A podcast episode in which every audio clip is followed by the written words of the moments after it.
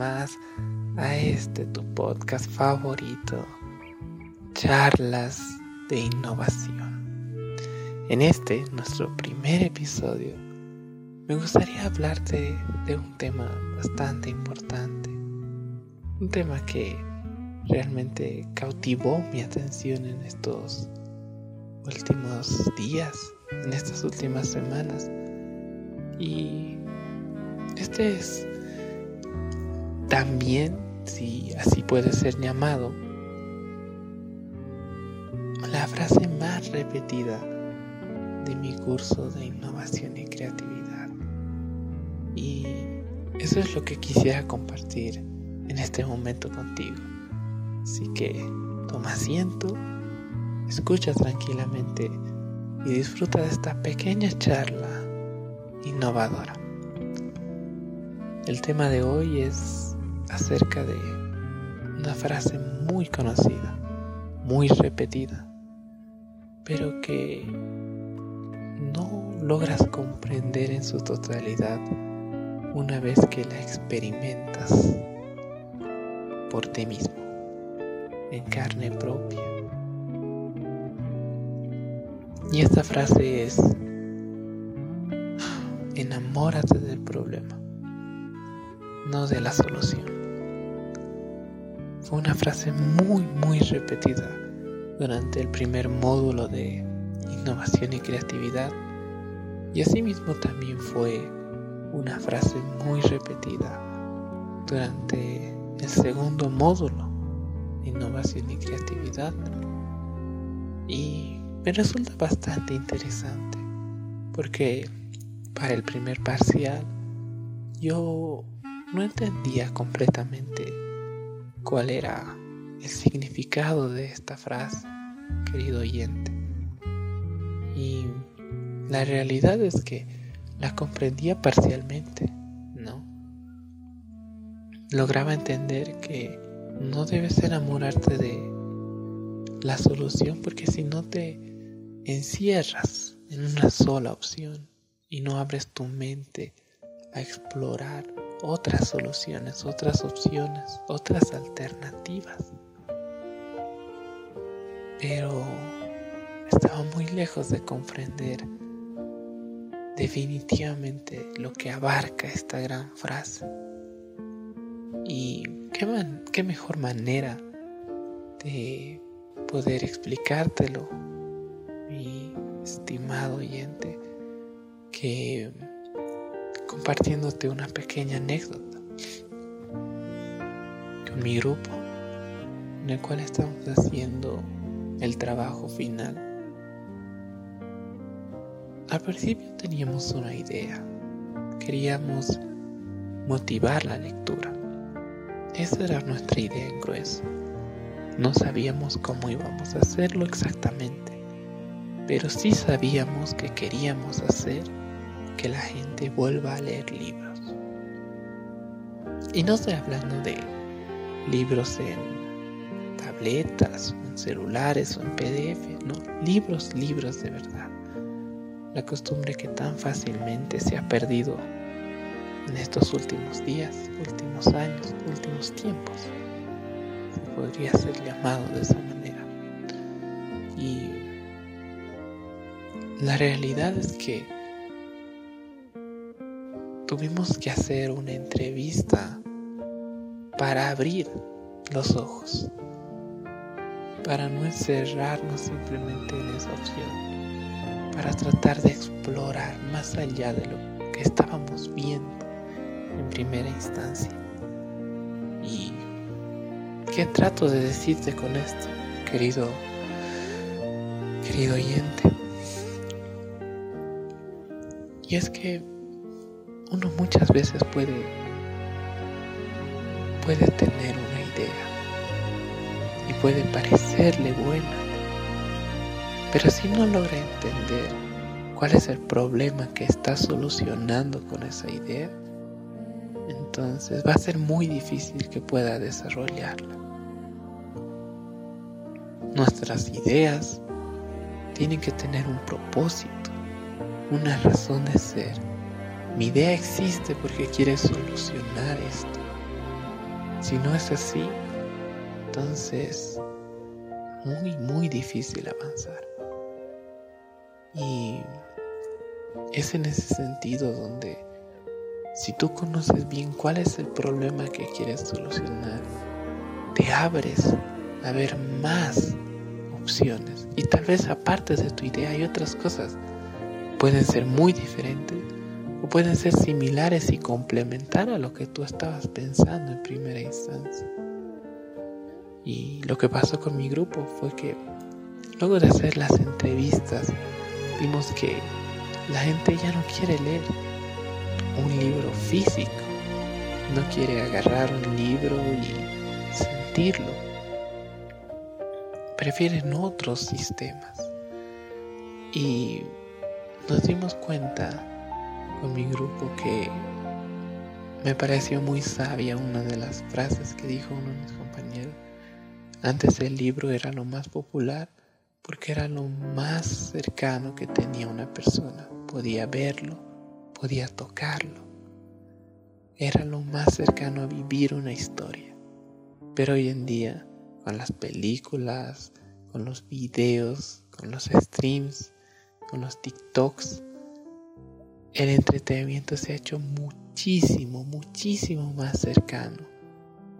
Puedes mirarlo, puedes sentirlo, puedes escucharlo, puedes leerlo, puedes tocarlo, hasta incluso a veces puedes olerlo.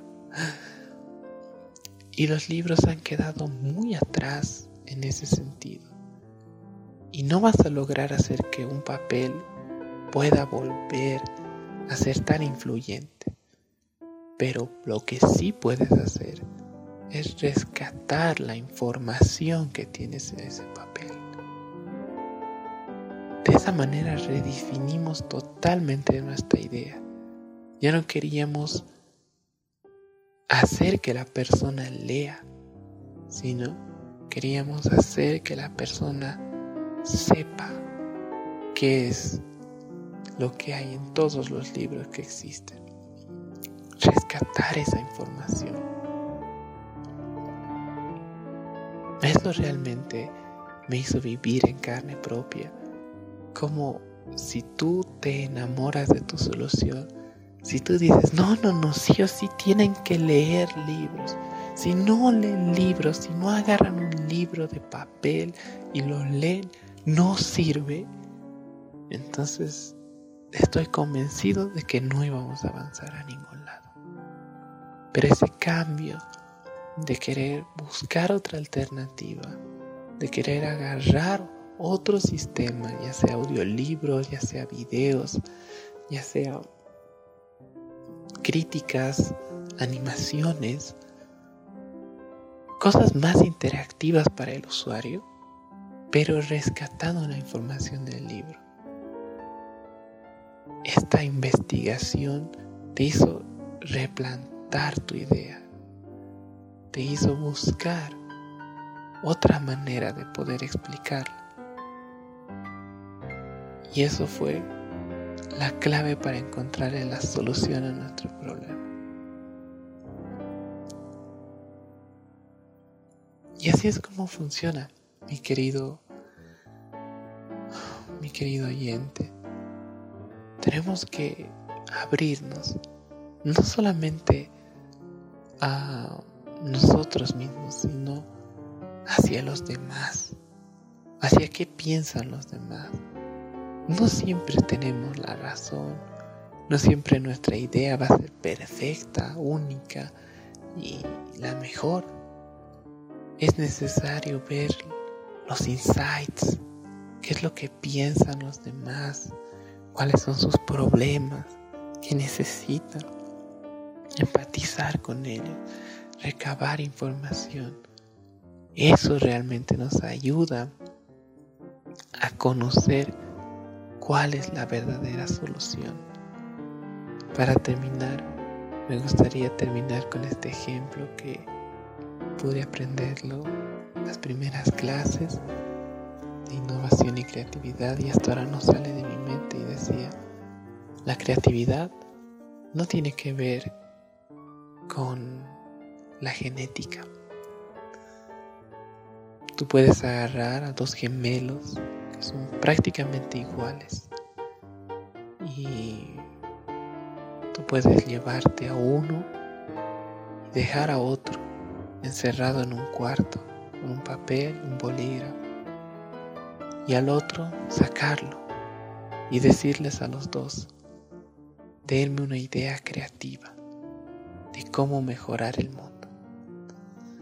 La persona que esté dentro de el cuarto encerrado escribirá su idea y la otra persona saldrá, preguntará, buscará información, cambiará una y otra y otra vez todo su prototipo, todo lo que va desarrollando hasta llegar hasta un lugar bien establecido que funcione. Y te aseguro completamente que la persona que salió a preguntar será la persona que tenga la idea más creativa.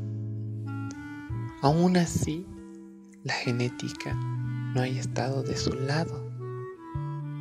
Siempre esa persona será la que tenga la idea más creativa. Porque la innovación no se consigue dentro de cuatro paredes, se consigue afuera, viendo el mundo, conociéndolo, viendo sus necesidades explorando más allá de lo que nuestra mente pudo ver en el primer vistazo. Eso es enamorarse del problema. Si te enamoras del problema, continuamente sigues y sigues buscando más y más soluciones para el mismo. Pero si te enamoras de la solución, te encierras en cuatro paredes dices, esta es, y listo. Lo he escrito aquí en mi hojita, esta es la que sirve. Y ya está. Gracias. Espero que te sirva esta información y que puedas llevarla la práctica. Gracias por haber escuchado este podcast y nos vemos en próximos episodios. Espero que sea de ayuda para ti y hasta la próxima en un nuevo capítulo de charlas de innovación. Hasta la próxima.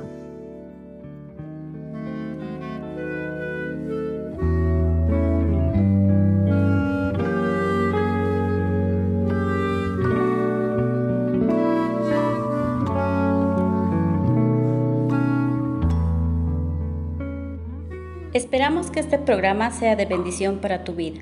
Si te gustó lo que escuchaste y quieres escuchar muchos otros programas similares, visita nuestro canal de YouTube Radio Inexorable. Gracias por escuchar y que Dios te bendiga.